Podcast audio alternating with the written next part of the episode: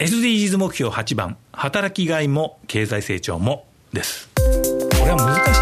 つの並び立つ可能性が低いかもしれないものを頑張ろういうことですよ。はい、とにかく働いて身を粉にして働いてプライベートを犠牲にして、はい、経済成長を支えてきた時代もありましたからね、はい、えー、私そういう世代なんで、はい、ありがとうございます。いやそこまでやってないんです僕。ちょっとまあいいですけど、まあね、世代の先輩たちが支えてくれたから今の日本があるわけですけどね、あるんだけどこれちょっと思うんですけど、うん、それをみんなにやれって言わなくていいと思うね先輩であるわ、うん、私たちね。サステナブルじゃないですからね、一応ねターゲットとしては、経済成長を維持する、特に途上国です。はい、でさらにその途上国の経済成長を先進国が助ける。うん、はい、で、えー、先進国ではみんなが働きがいのある仕事に就く。とか、それからあの無理やり働かされている人をなくすというね、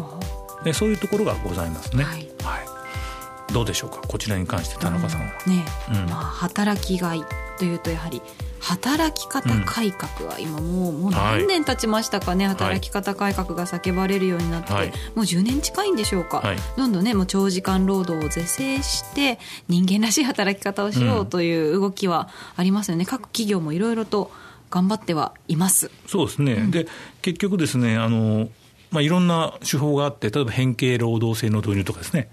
必ずしもそれで解決するとは限りませんが、何時か以降働かないともう決めてしまうわけですよ。働かせない義務があるんですね、そういう。あもう8時になったら消灯しますみたいな、そうそう。もう電源も落とす、閉めるとかね、会社を閉めるとかいうことも行われてきています。で、ね、そういうことをすることによって、生産性が落ちるだろうというんですが、実はそうでもないということがある程度研究でも証明されているところもあるので。